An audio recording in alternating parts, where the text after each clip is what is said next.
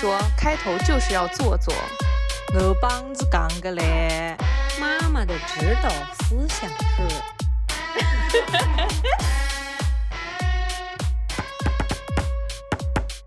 大家好，这里是宁宁开门。那我们话接上期啊，上期大家还记得我们录了凯凯凯，你要不要来个金堂木啊？书接上文，书接上回说到，我们上一期给大家读了一本书。叫做《过度努力》里面的一个故事。这本书呢，一共有八个故事。然后今天我们打算再说一个书里面的另外一个故事。我跟你，我们两个人没有那个开场。大家好，我们是谁谁谁，就不会讲话了。对对对，我们还没有自我介绍啊！大家好，我是凯子。大家好，我是西西。大家好，我是宁宁。啊，那那我们这啊，对对啊，开始啊！今天我们快速的切入主题。也没有过多的能够介绍了，对吧？呃，大家如果对这本书有兴趣，对这本书大概是讲什么，可以去听一下我们上一期，我们这里就不再赘述了啊。今天这个故事的主人公叫做，哎，我们就开始录了。嗯，OK，是不是自己有点不习惯？没有切入主题这么快，讲还没有划起来。什么？讲没有讲？谁能够划 船？没有讲，不用讲，不用讲。谁能够扬帆没有方向？哎呀哎呀！对，差不多差。还 有快点快点快点！好好好，嗯，这次我们要讲的这个故事是一位医生的故事。他在书中的化名叫做育人啊，这个培育的育，医者仁心的仁啊，育人。不然你以为什么育人？芋头的芋。核桃仁的仁，育人。我还想说，为什么叫这个名字？这不应该是老师叫的名字吗？育人。哦啊，那个教书育人的育人，我脑海里是。可是人是前鼻音啊，我前后鼻音不分。好了，不要再接这个同学的话了，继续往下刷。不是，医者仁心的人也是前鼻音啊。啊？完了完了，不是吗？我们旁边仁慈的人是前鼻音。我们旁边，我跟你说，我们这个播客的旁边有太多的工具要准备，就是说，计算器啦，计算器啦，字典啦，纸笔呀，前鼻音啊，中英文的字典啊，妈，就新华字典要查出来。哎，真的是前鼻音哎，哎呀，我的人生中只知道仍然的人是后鼻音啊，是的，是的，是的，是的。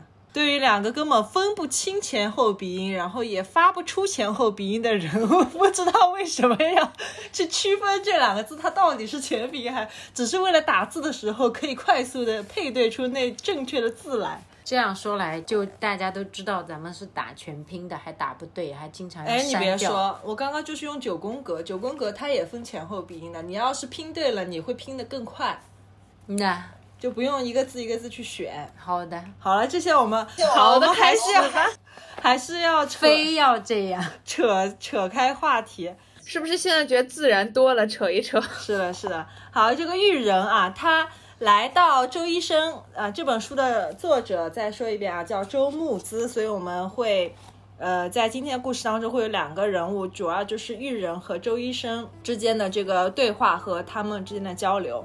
玉人来到周医生这边咨询的时候呢，已经是一个从业四年的住院医师了。他为什么要来呢？是因为他最近发现自己在医院里面工作的时候，越来越难以控制自己的脾气，很容易就会没耐没耐心、烦躁。还会崩溃，一不小心呢就会和人发生冲突。哎，看来这个台湾的这个病患关系也不是特别的，叫啥啊？嗯，病患关系，你是说我跟我临床的病人的关系？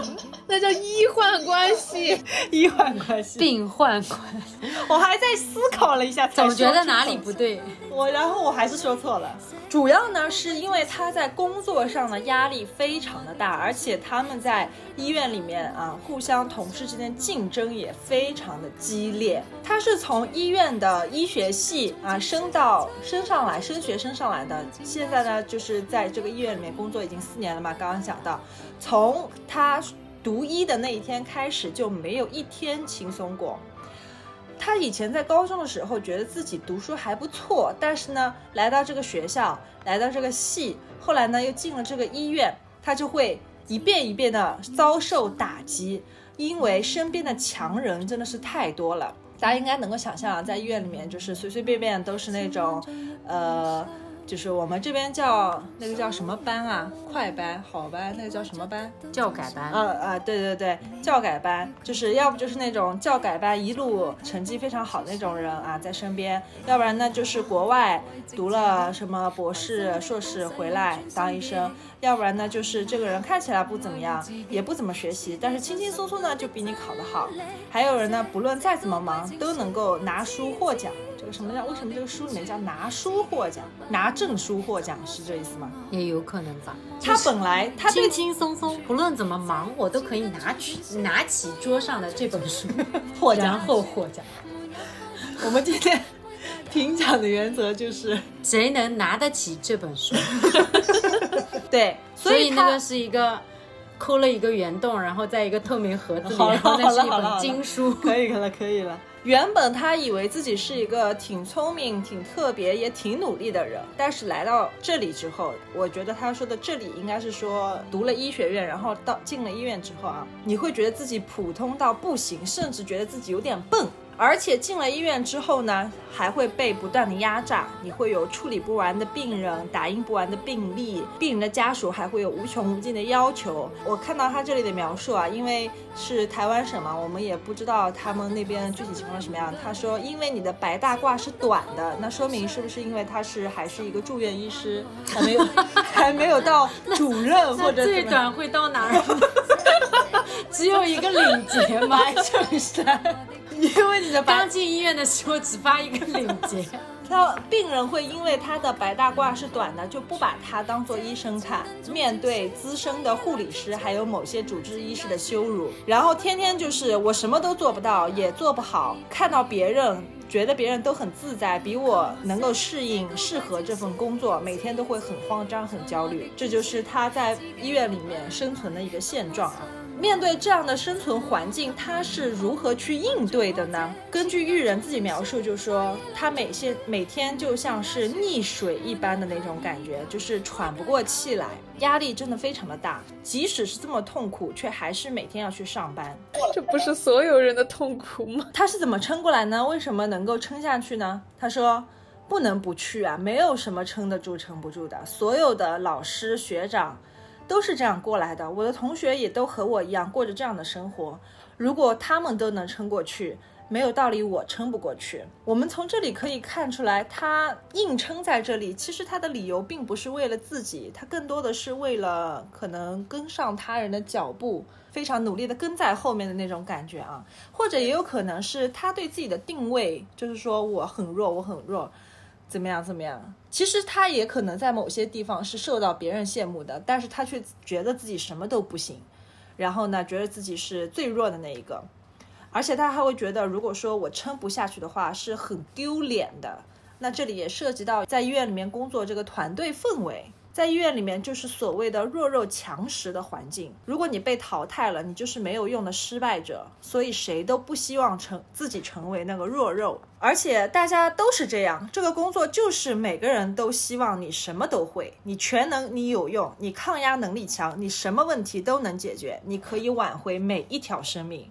这个听上去真的压力非常的大啊。他这里会，既然会说能够挽回每一条生命，那肯定是有些生命是挽回不回来的嘛。呃，我读到这里没有看出来这个玉人他到底是读的哪一科啊？对，我刚刚也想问他是哪一科医生，哎，没没有说啊，没告诉我们。不重要。好的，那么当育人去面对病人的离世的时候，他有什么样的反应呢？刚开始的时候，如果育人的病人去世了，他会非常非常的难过，半夜偷偷的跑到值班室里面哭。身边的人在医院里面跟他一起工作的人，面对他这样的反应是什么样的反应呢？跟他一起值班的学长会走过来，冷冷的对他说：“如果你有时间哭的话，还不如花时间去好好看一下其他的病人，看看还有没有可以。”以调整的。你在这里哭，会给其他人造成困扰，我们实在是没有时间难过。身边人不仅是说，现在我们读到这里啊，玉人身边的同事们不仅是个个都感觉比他强，然后呢，在这样的环境中，只有一直努力变得更强、更棒，才能够生存下去。所以说，玉人就没有办法，就是说再去感受啊，我的病人离世了，我很我很难过，我很难去面对这件事情。他就关掉自己的情绪，专注在能力的培养上，让自己有用、有能力，才不会被淘汰。我们刚刚是不是没有说这个这一篇章的篇目叫做“有用医生 上期预告了呀，”？嗯，嗯，有用医生，一定要有用。那么在这个环境里待久了之后，为了适应这样的环境，育人还是发现发生了一些改变的。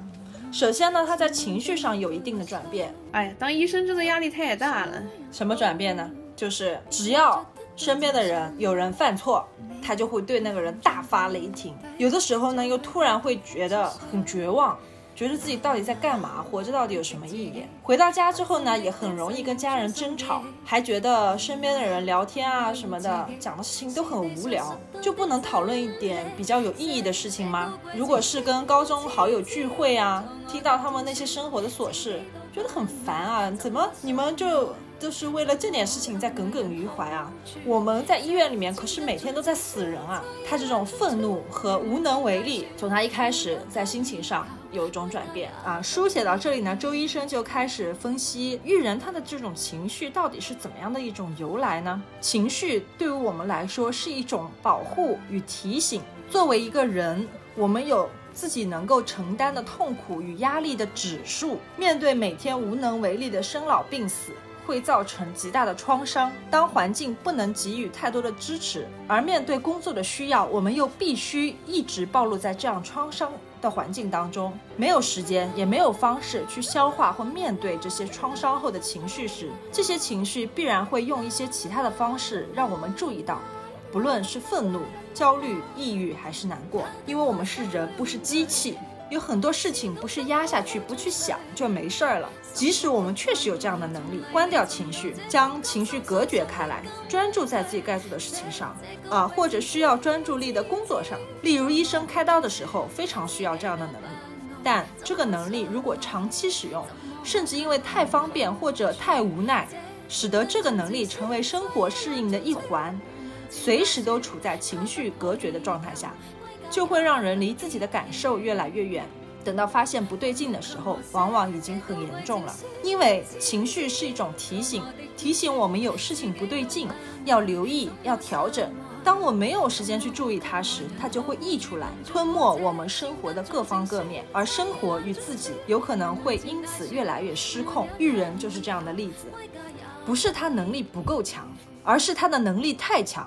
他把关掉情绪这个能力发挥得淋漓尽致，借此在这样困难的环境中生存。但他本质仍然是一个善良、在乎他人心情与感受的人。当我们要戴着面具变成另外一个人时，当我们要求自己不能有感觉时，我们原本是为了生存才做这样一件事情，但这样做却会剥夺我们生而为人最基本的权利与本能，会有这么多的感受与情情绪。或许是上天赐予我们的礼物，因为我们原本就是为了感受这个世界才降临到这个世界的，不是吗？其实听到这里，我是有一点点小小的心路历程的。就比如说一开始的时候，小时候学习都很好，然后到了这个环境里面，突然觉得自己不是能把这个事儿做得最好的那个人了。其实这一点就是。等于说是我的写照吧，我就是一开始就觉得学习还挺好的，稍微学一学就觉得成绩也很过得去。然后呢，等我去上研究生的时候，周围的人就都非常的厉害，我是真得认真努力学，才能够够得上他们那个稍微学一学这么一个程度的。我听到这里的时候就觉得说啊，他这个心理承受能力也太差了，这不是很正常的吗？你只不过是自我感觉良好这件事情被打破了。但是后来又想一想，他是医生，这件事情就真的马虎不得。他不像我，就是一个考试考砸了，我想说那哦，那下次再努力咯。那不行的话，就是绩点稍微低一点咯，问问题都不是很大。可是当医生，如果是你觉得有自责。而耽误了病人的病情的话，那真的是会影响到你之后如何重拾心情再往前走的一个事情。所以说这个工作不容得他有一点点失误，并且他已经很努力的在想要做好这件事情。就是我在当医生的时候，我隔绝情感那一块，我钻研医术，然后不让任何一个生命流失掉。然后呢，他如果一直沉浸在这个里面的话，他也许会成为一个很好的医生。可是他在他的生活中就会变得情感很无能嘛，因为他习惯性的。隔绝了这种情绪，而专注于做专业的事情，这个是这个模式就完全在生活中就不适应了，所以会造成造成他这个生活中的困扰吧。就是他很难在工作的角色和生活的角色当中进行一个转变，是这意思吗？对，我觉得是这样。那会让玉人觉得很烦的事情，我们来举个例子啊，比如说调病床的事情，玉人很早就跟他们说啊，可能就是他的同事啊。要怎么安排？但是呢，那些同事呢又没有按照他的方式去做。后来出了问题呢，又来问他，哎，他就觉得太奇怪了，很暴躁。他说：“为什么大家不能够把自己的事情都做做好啊？就是明明有些人要来请你帮忙，却比你还牛。然后他每天就要收拾一堆的烂摊子啊，真的是非常的烦。那这个时候，周医生就问他说：你有没有平时呃有一些办法让自己放松放松？玉人说：放松？怎么放松？事情那么多。放在那里不会有人帮你做，你做不到，别人会觉得你没有用，看不起你；你做得到，别人就会觉得丢给你做是理所当然的，你又多出一堆事。我有的时候在想，我为什么会在这种鬼地方？就是周医生可能觉得他很难调节这种心理上的压力和情绪嘛，就感觉想要挖一挖他的这种内驱力啊什么的。既然没有自我调节的机制，那是不是有自那个内？内在的驱动力促使你还是仍然坚持在这份工作上面。那周医生就问他了，说：“所以当医生是你原本的梦想吗？”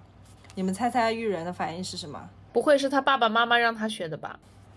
嗯，玉人就是一看就是带着那种无奈，就说：“你好天真哦。”啊，他说：“我不知道别人啊，但是据我所知，我身边当医生的人。”大部分都不是因为他们自己想当医生，而是因为他们爸妈的梦想是孩子当医生。那个区域去看病，好好好 危险啊！他是玉人，是生在台南。台南有一句话说：“第一卖冰，第二做医生。”就是说，就是比较好的职业嘛，可能就是这卖冰。对，就因为那边很热吧，我大概是这么理解的。卖冰不会是违法犯罪的那个冰吧？不是，是冰棍的冰。卖冰棍。对，违法犯罪的那个冰也是冰棍的冰吧？好，好了好了，那既然大多数人都觉得这条路很痛苦的话，还是要仍然走下去吗？那这里玉人就又很无奈了，说没有办法不走，因为为了走这条路，大家付出的成本都太高了。如果你中间想放弃，要考虑很多层面的事情，也不可能不考虑自己身边的人。医学系的这个光环，你要卸下来，也要看别人答不答应。就是说，他当初考上这个医学系的时候，他爸爸办了十桌的流水席。便请街坊邻居来吃饭，所以光宗耀祖了，不是？所以是你如果说办了这个席，你就是这辈子都要当医生，不当医生，那些人都会过来要把那个礼金收回去，是吗？礼礼金还得退回去。所以我们这里可以看出来。他选择了当医生，但是又可能在一些坚持不下去的时候，他只能够硬着头皮走走下去，是因为这个沉没成本实在是太巨大了。那无法舍弃这样巨大的沉没成本的结果又是什么呢？玉人的意思就是说，他感觉自己像是踏上了一条不归路，每个人都只能直直的往前走，只有一条路，中间也不能出错，每个关卡都卡得很紧。只要错过了一关，就无法留在这条康庄大道上。如果你出错了，或者你做了和别人不一样的选择，你就差出去了，你就掉进了一个令人无法想象的黑洞。大家都只能被动的、不加思考的往前走，拿下一个又一个自己不一定喜欢，但是必须拿到的荣誉。嗯，玉人接下来呢，又跟周医生聊了聊他当初还在学医的时候的一个故事。因为爸爸妈妈很希望他当医生嘛。而且爸爸会觉得说，如果你能考得上，为什么不当医生呢？多有面子啊！可能他在读医的时候就挺艰难的。他听到了一个故事，他就回家跟爸爸妈妈说，他说他有一个学长，原本呢在高中的时候成绩也非常好，后来考到医学系之后适应的不是很好，而且这个学长本身也有晕血的毛病。那就别学医了。对他跟父母讲过好多次，这个学长跟他的父母讲过好多次，想要换专业。这个学长呢本来很想读那个数学系，但是他爸爸妈妈觉得读那个专业没有用，死都不肯让他转专业。他妈妈还威胁说，如果他换专业的话，他妈妈就去死给他看。后来呢，这个学长就受不了，就跳楼了。虽然抢救回来，却变成了植物人。这种故事讲给爸妈听，爸妈都没有妥协吗？对，所以听到这个故事之后，爸爸是什么样的反应呢？爸爸妈妈好坚强哦。小孩拿就是学长。因为不想学医跳楼的故事来威胁爸爸妈妈，爸爸妈妈不但不妥协，还说你要是会转专业，我就死给你看，看谁威胁得过谁。约人的爸爸是怎么说的？他说做不到的人就是永远不会成功，是失败的人。在我的世界里面，只有两类人，有一类人很厉害很有用，还有类一类人就是依赖别人没有用的人。那你属于哪类人呢，爸爸？依赖别人实现梦想的人吧。那妈妈听到这个故事，然后听到玉人想要转专业的时候是怎么样反应呢？妈妈就只会一直哭，就说玉人为什么一直要让他们心烦，觉得玉人很不孝，就是一个是比较强硬的，一个是比较软性的，但是怎么说呢，都有一点点。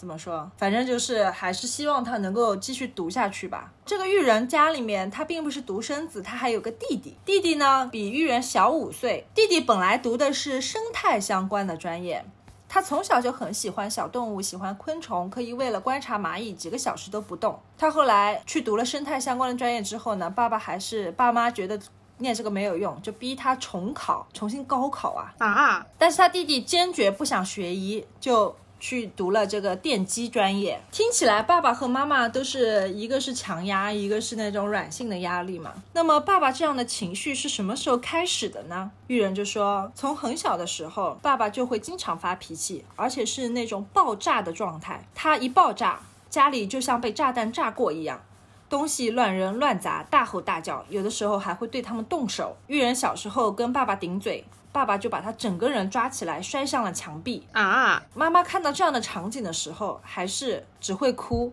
叫爸爸不要这样。结果呢，爸爸就连他一起打。后来爸爸再揍玉人和他弟弟的时候，妈妈就会躲到另外一个房间里面。玉人觉得他妈妈是眼不见为净。后来这样的事情发生的多了之后呢，玉人。就又萌生了另外一种想法，觉得妈妈再也没有用，就只会哭，说不定之后我和弟弟还要安慰他。对于玉人和他弟弟来说，爸爸的情绪就像不定时的炸弹一样，时不时的会炸向他们。那周医生从玉人对他爸爸的描述当中观察到了什么呢？其实我们的情绪表现方式有一部分是学习来的，有没有可能除了让自己没有感觉，你也会出现相对应的情绪，就是愤怒，因为这个情绪。比起害怕，更能保护你，更能促使你做些什么来离开这个环境。一旦你遇到计划之外不可控的状况，这些情况一开始会让你非常的焦虑，害怕自己无法掌控全局，然后你就会模仿爸爸的处理方式，用愤怒来控制场面。让事情重回轨道，变得符合自己的心意。中国有句话叫“有其父必有其子”。我们读到这里，其实我心里产生了一个疑问：所以玉人是变成了他爸爸吗？周医生是这样说的：玉人和他爸爸永远是两个不一样的人，只是相处久了，或者说被这么对待久了，行为和情绪处理模式有模仿的可能性。甚至说，在家里面为了生存下去，只好内化爸爸的标准，把爸爸的标准变成你的生活、你的生命的一部分，甚至变成育人的个性之一。有些时候，我们穷尽一生想要摆脱父母对自己的影响，甚至极为努力想要避免自己成为父母那样的人。不过，想要完全摆脱，也是仍然受到父母影响的证明。这句话好有哲理哦，就是说，如果你没有受到影响，你根本就不在乎这件事情，你也不会想要去摆脱这个东西。嗯哼，是这意思吧？对他这个影响这个词有点双关的，就是比较中性的一个表达。对，我觉得玉人肯定不想要变成他爸爸那样吧？你这句话讲的就是我不想变成他爸爸那，呃，我不想变成我家长那样，反而是因为受到了家长的影响。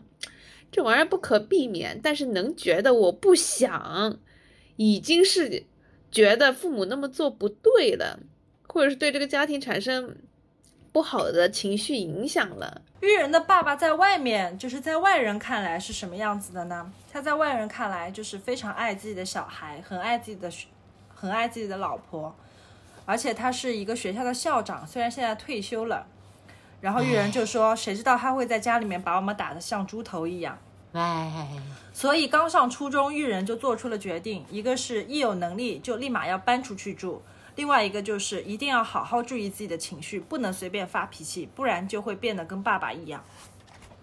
因为变得跟爸爸一样的话，就会伤害身边的人，会让家庭破碎。每个人都对对爸爸不满，但是为了表维持表面的和平，大家只是都没有表现出来而已，让爸爸可以继续做家庭和乐的美梦。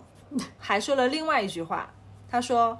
玉人和他的弟弟现在都有不错的学历，还有一份不错的工作，都要感谢他。然后玉人就觉得这个非常的可笑。妈妈还在旁边表示同意，觉得这么多年真的要感谢爸爸。他就觉得他爸爸妈妈真的很奇妙，难怪可以在一起这么多年，就很无奈。其实我觉得是很无奈的那种情绪，又心酸又好笑，真的是。那玉人自己也觉得自己不太对劲，他身边人是怎么样看他的呢？玉人有一个同学，也是他的好朋友，现在呢也在同一个科室里面工作。以前玉人和这个同学都会被认为是一个个性温和，会被叫做好好先生的那种人。现在他的同学还是一样的优雅，但是玉人却会常常变声，而且最近他经常这个他经常和这个好朋友也会起工作上的冲突。突然有一天，他的朋友就来问他说：“你最近怎么啦？就是你最近到底怎么回事啊？”结果玉人是什么反应呢？还没有等他的同学把话讲完，就打断了他，说：“我怎么回事？我哪有怎么回事？你们天天扔一大堆事情给我，找我的麻烦，让我每天都忙得团团转，然后再来怪我说我怎么回事？所以都是我的错就对喽。”他在大吼大叫，然后突然停了下来，因为他们在上厕所嘛，他就看到旁边的镜子里面自己发脾气的样子，真的跟爸爸好像。为什么我那么努力，还是变得和爸爸一样？哎呀！哎呀，就给人一种物极必反，因为他不想跟爸爸那样子嘛，他就追求爸爸的反面，结果呢，物极必反了之后就事与愿违的那种感觉。他很努力的想要当好好先生，那是应该非常努力的想成为爸爸，那就不怎么回事？就不会成为爸爸，物极必反，学不像。我觉得这个医生他的那个青春期哦来的真的是有点晚。他可能之前都太听话了，也没有。我觉得他之前是无力摆脱那种爸爸的控制那种感觉。是的，是的，没有能力。而且你想当医生，他要学医学那么多年，他可能有很多年都没有办法自己有生活能力、独立生活的那个经济能力。嗯，他必须要靠家里面。对，玉人努力的想要当好好先生，控制自己的脾气，但是呢，为了在父亲的手下存活下来。又努力的要达到父亲的标准，还要同时提醒自己，要更加努力的提高自己的能力，希望有一天可以脱离父亲的掌控带来的恐惧。周医生这里又又来分析了啊，这种无力处理的羞耻感会让我们开始责怪别人。他分析玉人这样的情况，为了让别人满意，自己的身心接近浩劫，又感觉到了别人的失望。自己就对自己更加失望，自己无法掌控一切的无力感就会变得更深，然后就会造成自我怀疑、自我厌恶，觉得自己没有用、没有能力。结果呢，又勾起更深的羞耻感。一开始可能会觉得生气，责怪那些让我们变成现在这样的人，处在这样一个无无力又没有用的定定义，怎么回事？个嘴他不听话。一开始可能会生气，责怪那些让我们变成现在这样的人，处在这样一个无力而又没有用的境地里面，还是飘。但是，就算我们是责怪他人，其实内心深处仍然怀疑，是不是我没有用，才没有办法把这些事情处理好。要面对这样的想法是好累哟。要面对这样的想法是很不容易的。因为对于育人来说，从小就要做到每件事都要做好，做不到就没有用，自己要有用就是他的生存策略。现在事情太多太难，使得玉人产生了是不是我没有用，才没有办法把事情处理好的想法，勾起的羞愧感与生存焦虑实在过于巨大，特别是对于现在的玉人来说，在竞争如在竞争如此激烈的环境里面，身为一个被期待要全能的医生，更可能让他在面对因为有因为能力有限而无法处理各种不可控各种不可控状况时，感受到的强烈的失能，于是就会觉得焦虑和羞愧。对于很多人来说，特别是男性，面对如此强烈的失能与失控感，是一件很可怕的事情，有可能会引发强烈的自卑和自我厌恶。只是，很少有男性从小被教导要学会如何理解自己，并且学习排解和接纳这样的感受和情绪，因此。这样的焦虑和自我厌恶、羞愧等复复杂的情绪，我咽个口水。因此，这样的焦虑、自我厌恶、羞愧等复杂的情绪交织在一起，用最容易的一种情绪表达，那就是愤怒。愤怒，就算能够把这种就跟狗呼一样的，你怎么回事？最容易的情绪表达。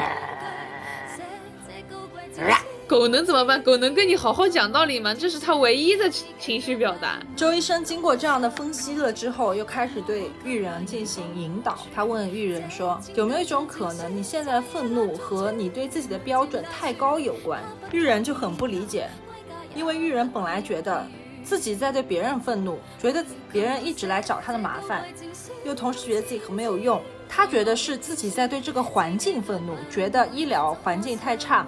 行政体系很官僚，不懂我们这些临床一线人员的痛苦，让我们那么累。但其实，他最不满意的人不是别人，正是他自己。结果呢，玉人就慢慢的红了眼眶。他说：“我不知道为什么，我突然意识到我自己对自己愤怒，会让会让我觉得这么的难过。我觉得很难过。为什么我不能够再有用一点，不能够什么都做得到？”为什么我要让别人失望？原来我是在对自己生气，我生气自己做不到，发现我做不到这件事情，又让我很难过。我觉得自己好可怜，我已经很努力了，为什么还是不够？周医生就问他说：“你这句话是讲给谁听的？”结果玉人不假思索地说：“爸爸。”就是他想对他爸爸说：“我其实已经很努力了，为什么还不够？”嗯。那在育人的心里，他是如何理解他爸爸的呢？就是他是怎么样去看待他爸爸的呢？嗯，他觉得他爸爸随时随地都要看起来很好的样子，因为他是那个校长，所以呢，他的儿子也要很好才配得上他。他是这样理解他爸爸的。嗯哼，什么叫配得上爸爸呢？就是不要让他丢脸，那样的话爸爸才会喜欢我。育人九岁的时候，第一次在学校里面考试没有得到满分，就是说他。六岁上学的话，六七八，一直到那一次之前，每次考试都是满分。结果那一次没有考到满分，爸爸就开始用书砸他，还把玉人关在没有开灯的小房间里面，要他反省。玉人在那个小房间里面非常的害怕，但是呢，他一直对自己说：“我不怕，我不怕，下次考试考得好就不会再发生这种事情了。”可是他还是很怕，而且很难过。他在想，为什么爸爸要这样子对我？对于一个本来很爱的人，变成了那个伤害自己最深、让自己最恐惧的人，内心的安全的城堡就崩塌了，剩下的就只有对人和对自我的怀疑。这些爸爸都好奇怪哦，这些爸爸小时候就每一个考试都是满分吗？爸爸自己是满分吗？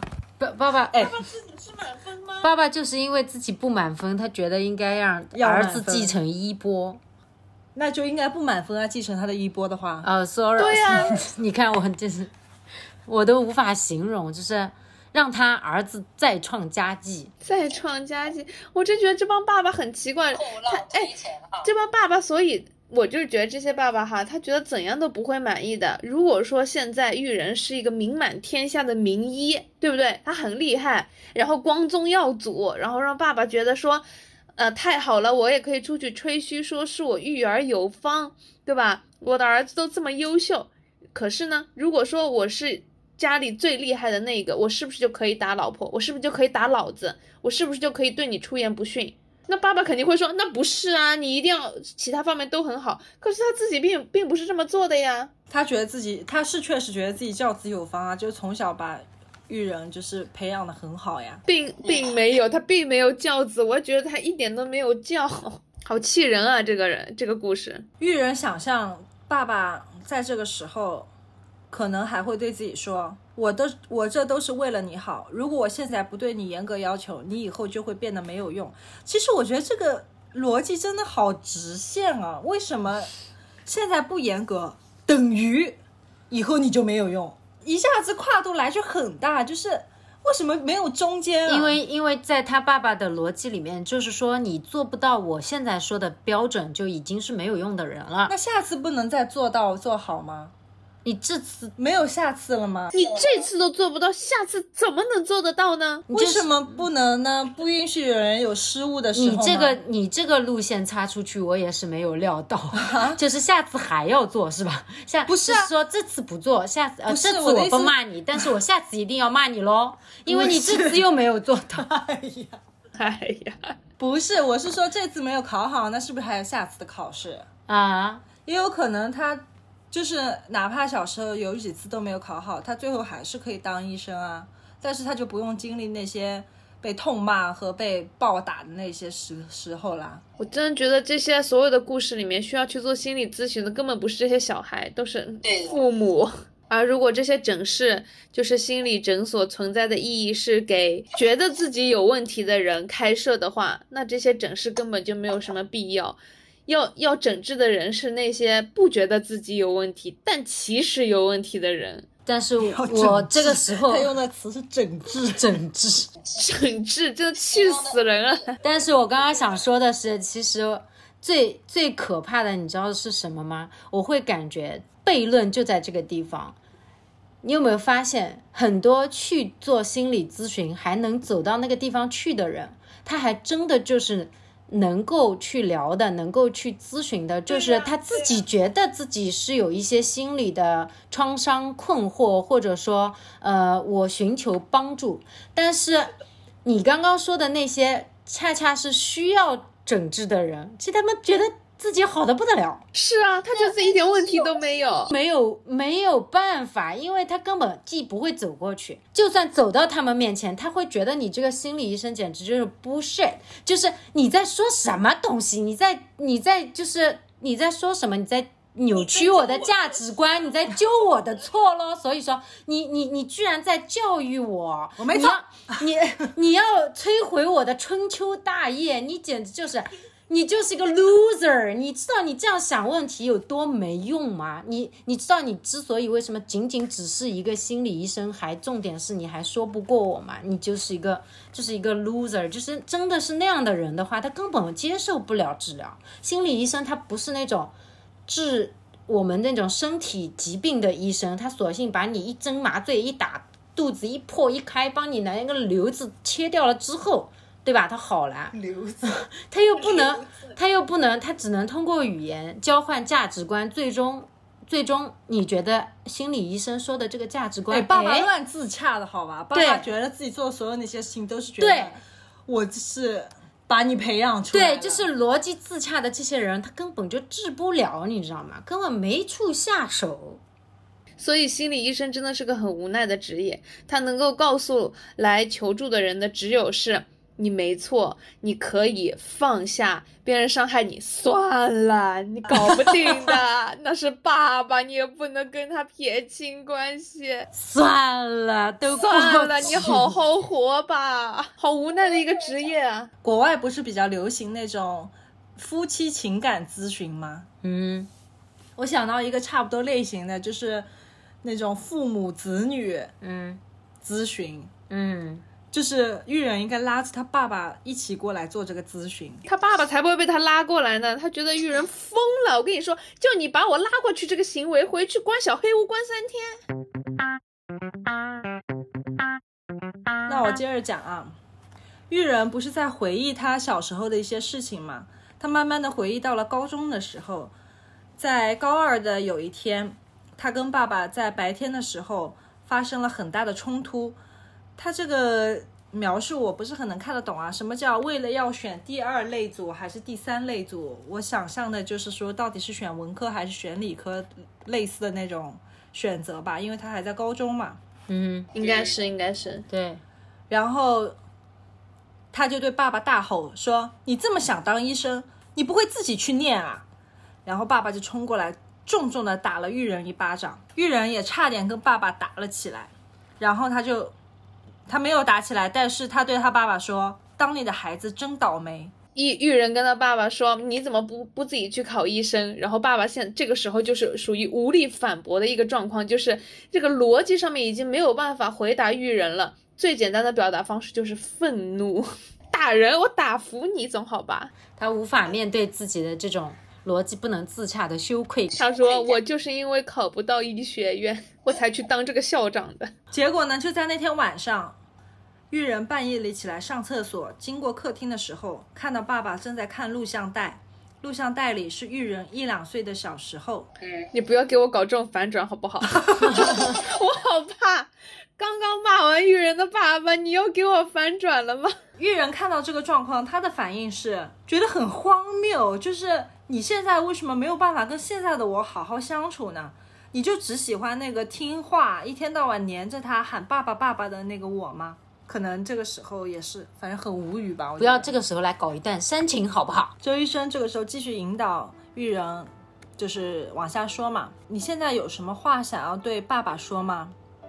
玉人就说：“我想对我爸爸说，你能不能够尊重我的选择，不要一直说成功，不成功就没有用。其实我现在长大了，我知道。”爸爸其实很希望我们尊敬他，所以他就把自己弄得好像很强壮的样子。可是那样真的很寂寞吧？他不懂我们，我们也不想去懂他。其实爸爸在外人面前对于育人还是挺引以为傲的，他常常会跟别人提起育人的事情。只是他很害怕肯定育人，觉得只要肯定了他，他就会变得不努力，所以呢，他就不想肯定他了。周医生就问。你呢？你同意他的想法吗？玉人说：“我不同意。只要他愿意肯定我，我一定会做得更好。其实我觉得，爸爸一直打击我，不是让我进步，反而会让我觉得爸爸并不爱我。爸爸一直挑剔我，会让我觉得好像要足够完美才有资格当他的儿子。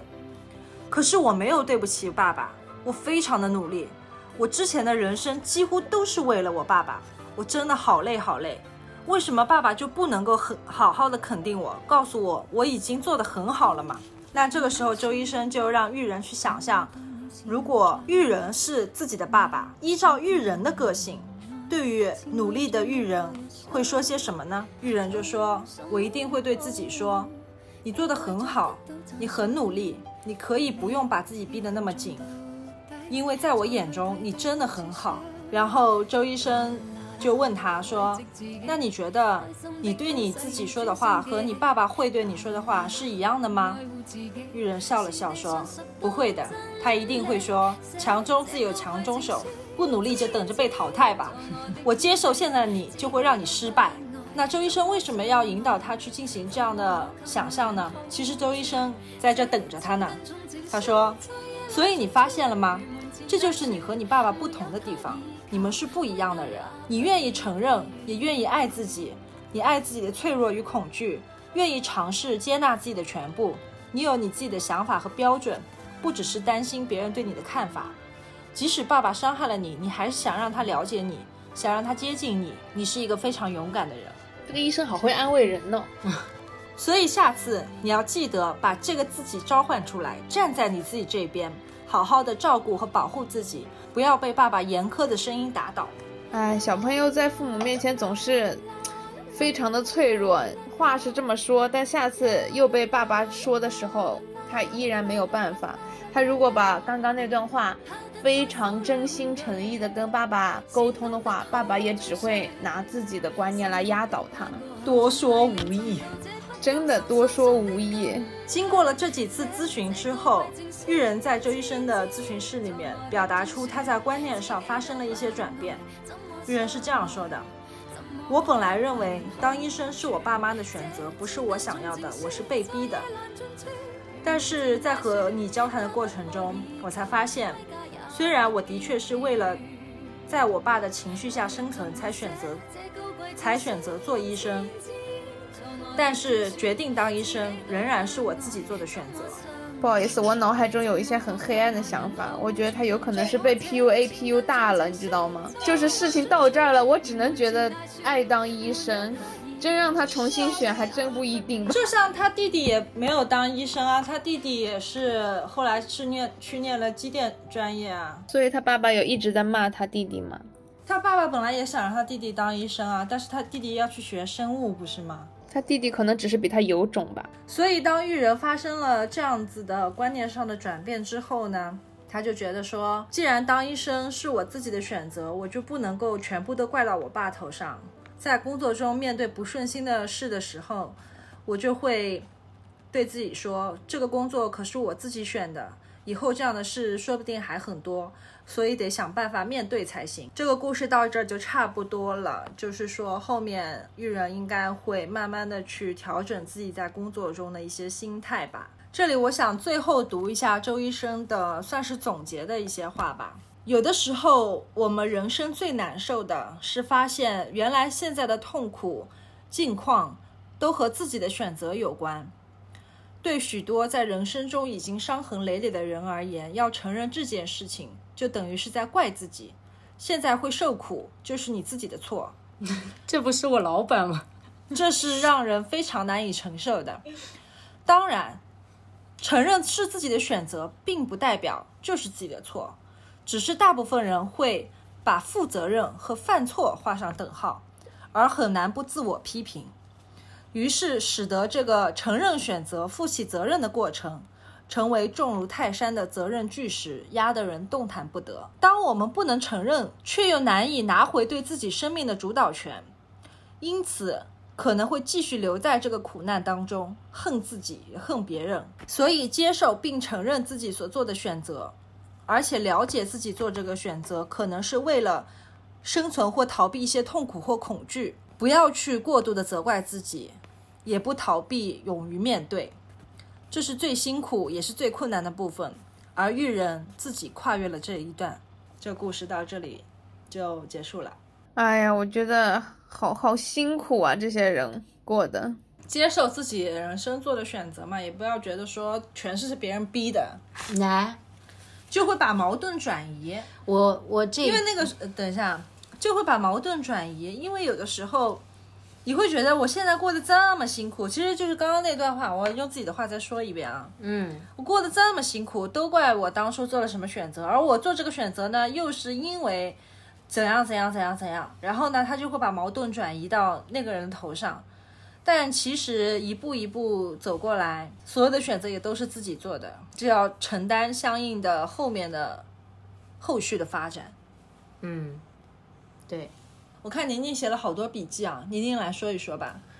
其实我今天在那边听我记笔记是为什么呢？因为我怕又像上次那样，就是听完了之后，听的过程当中有想讲的，然后呢，听完了之后没有办法，没有办法，没有办法，就是。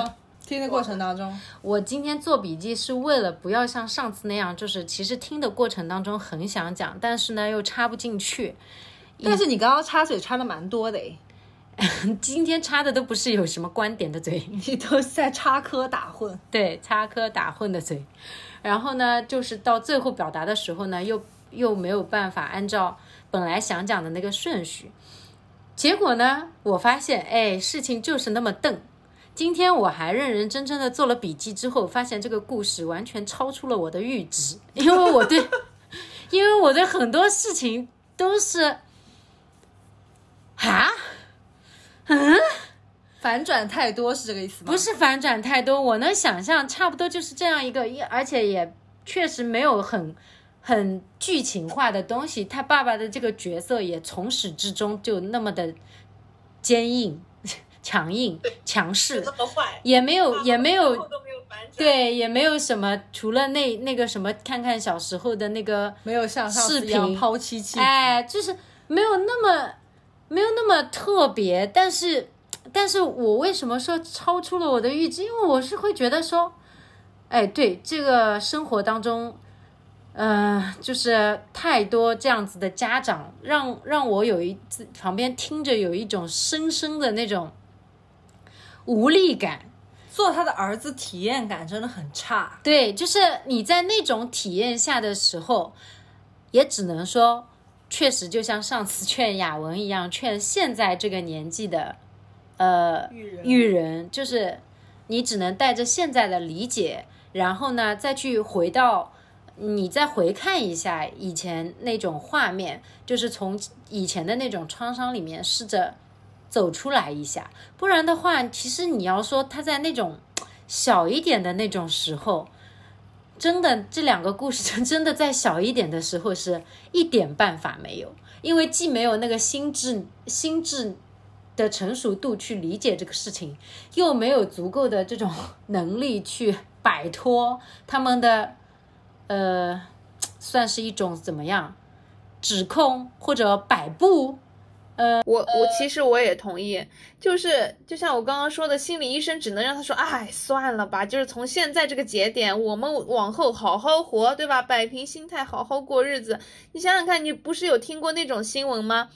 就是小孩子一定想选另外一个专业，然后父母居然不顾他的反对，直接改他的就是学院，就是申请的学院，直接去改人家的那个申请表。志愿，嗯啊，对，直接去改人家那个志愿表。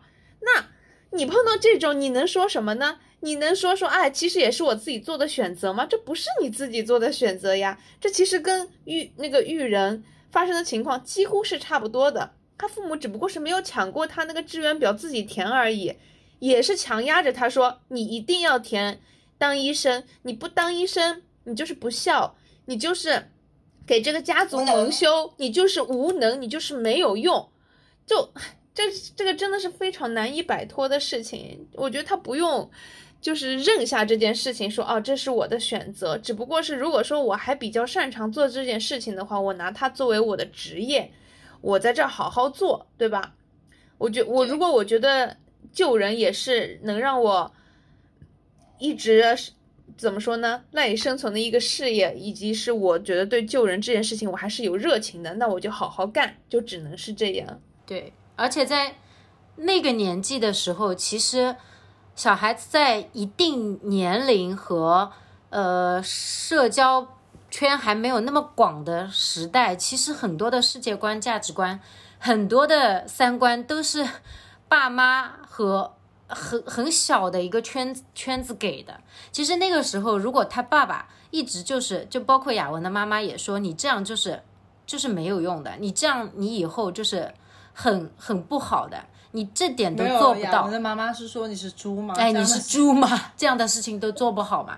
就是你不所以做的话，放在那里等谁来给你做？对，所以就是你想啊，就这种这种价值观的强输出，以及反复及反复，并且他自己很自洽的那种强有力的那种灌输下，是会让那个年龄的小孩有一种。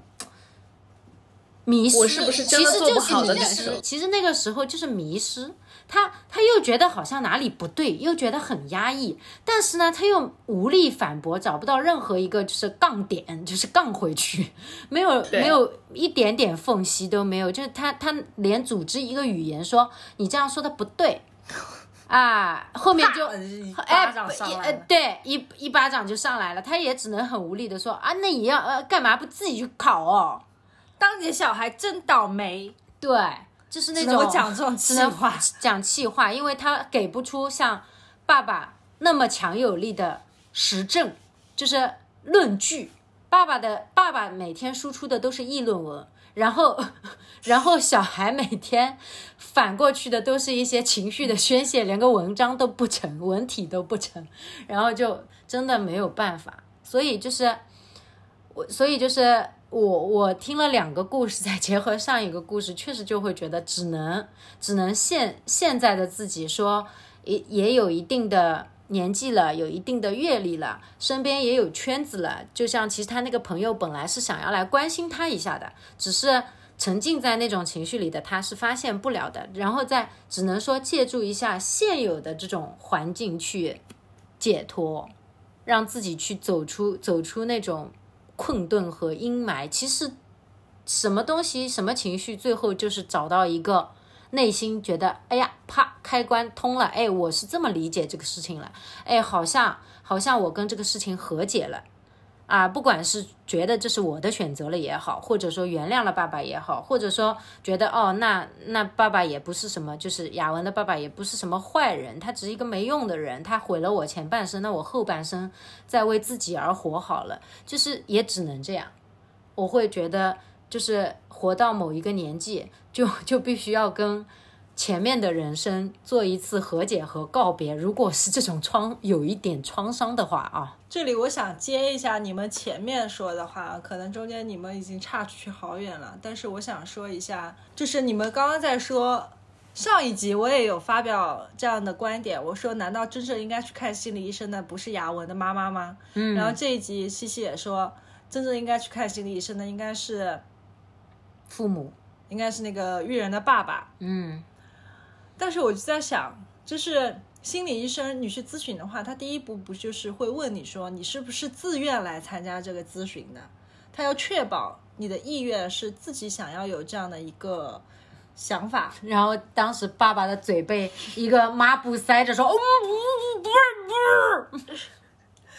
那个蛤蛤蟆医生去看心理医生里面不是蛤蟆医生去看心理医生，蛤蟆先生，蛤蟆先生，蛤蟆医生，蛤蟆先生去看心理医生。对他，他不是就是蛤蟆先生一开始去看心理医生，心理医生问他说：“你是自己想来的吗？”他说：“是朋友喊我来的，他自己并不知道自己为什么要来。”嗯所以我就在想，接你们的话说，其实大家如果觉得自己真的有必要去得到这样专业的帮助的话，是因为自己想要过得开心一点，嗯才会有这样的需求。说我想找一个人聊聊，我想要找找这件事情的原因到底是什么。如果说这个人根本就没有这样的需求，他自然而然就不会去咨询、对呀、看医生，对，对不对？所以说，爸爸他当然就根本不可能，而不是因为那个什么社会环境啊，或者是爸爸嗯受到教育啊，或者等等，因为爸爸的世界真的太自洽了。对，他就算去，就像我之前说的，他就算去了也治不好，也看看就是咨询不好，呃医生会被他反噬。然后呢，我刚刚又在想，人到底要怎么样？就是因为每个人去看心理医生的时候，都会有自己的故事和那个心结到底在哪里嘛。我就在想说，人到底要怎么样才能够，就是说和这些事情去和解？那其实西西刚刚说算了，你就往前看吧，你 move on，对吧？你前、以前发生事情就是已经发生了，那还怎么样呢？你就看看后面日子怎么怎么样过得更好。其实我觉得这应该不是一种无奈的情绪，而是一种很有希望的那种感觉。嗯，我正是因为解决了那些问题，我知道这个问题到底出自于哪里了，然后我又在观念上面发生了一些转变，我才有力量那继续往下走，所以你而不是算了。我觉得他们是说，我因为某件事情发生了，或者是某个情绪产生了，我一我一直在责怪我自己，然后我自己觉得我对自己的感觉并不好了，对对，然后呢，去心理医生那里那里呢，能得到的我解释呢，就是这个事情呢其实不赖你，然后呢。别人呢也不是对你是恶意的，或者说就算是恶意的话，就是说好这个事儿他不赖你，不是你对你自己造成的，你自己很好，你还可以怀着自己现在的样子走下去。一部分还是觉得是算了吧，但不是是不是是不是无奈的算算了。对，我这里强力推荐大家去看另外一本书，叫做《被讨厌的勇气》。千万不要被这本书的书名劝退，因为这本书真的非常大程度上的帮助到了我。哎，凯凯，这一本书我也念了，我看完以后就是说，OK fine，就一点感觉都没有。对啊，因为你没有这样的需求啊。对，真的。但是我我依旧也是看了很多相关类型的书。我觉得我看这种类型的书，只是为了确认我确实没毛病。看完以后说，看完以后关上了说，OK，我确实没毛病，我没这个问题。不是你，你有没有读到过一本书，是觉得你有必要推荐一下的，然后当时是有帮助到你的？啊 为何爱会伤人吧？对我有我有看了这本书，我当时觉得，那个是讲亲密关系的吗？对，是讲亲密关系的，就是包括父母啊、子女这种。对，还有就是情侣之间、家庭之间，还有其实还有另外一本书叫《为何家会伤人》。就是你看了第一本以后，你就会觉得说把第二本也看了吧，但他看完第二本，你会发现写的完全是一模一样的东西，看一本就好了。你如果能够理理解中中间的精髓的话，看一本就好了，没有什么问题。然后大家如果去看这本书的话，会有很多其他的很实用的技巧，呃，不仅仅是说让你去面对啊，让你去想这件事情的根源到底是什么。那你面对了，你知道这件事情根源。那之后呢？然后呢？你应该做什么呢？其实这本书里面会给到你很多比较实操性的方式。嗯，不然的话，也就是只是多懂了一些道理而已，也不知道该怎么调整。这种实例型的书，就是呃这几年我感觉实力性的心理学的书还是蛮多的，就是一定会。通过他们的对话，通过告诉主主人公你怎么去想，怎么去做，然后告诉你你该怎么去做。我觉得这些书还有一个好处就是，如果说你觉得自己有一些这方面的困惑的话，即使你没有办法在书里面找到答案，找到解惑的方式，但是你看着别人与你相似的经历，一是你会觉得这个世界上并不是只有我一个人在。遭受着这样的情绪困扰，你会觉得说世界上有好多人跟我有一样的情况，我这个情况呢是正常的。然后呢，或者是你听着他们的经历被剖析了以后，你会觉得说，哎呀，他这样不就好了吗？哎呀，我希望他好好的。这个时候一定程度上也能安慰到你自己，你也会觉得说，其实我这样那样了以后，会不会也会情绪得到疏解，也会为我以后的行事方法。呃，有一定的一一点点的帮助。好的，我觉得西西刚刚讲的非常有道理。那我们这一期就 录到这里吧。希望大家天天开心。然后刚刚我们提到的一系列的书，我都会列成书单放在我们的 show notes 里面。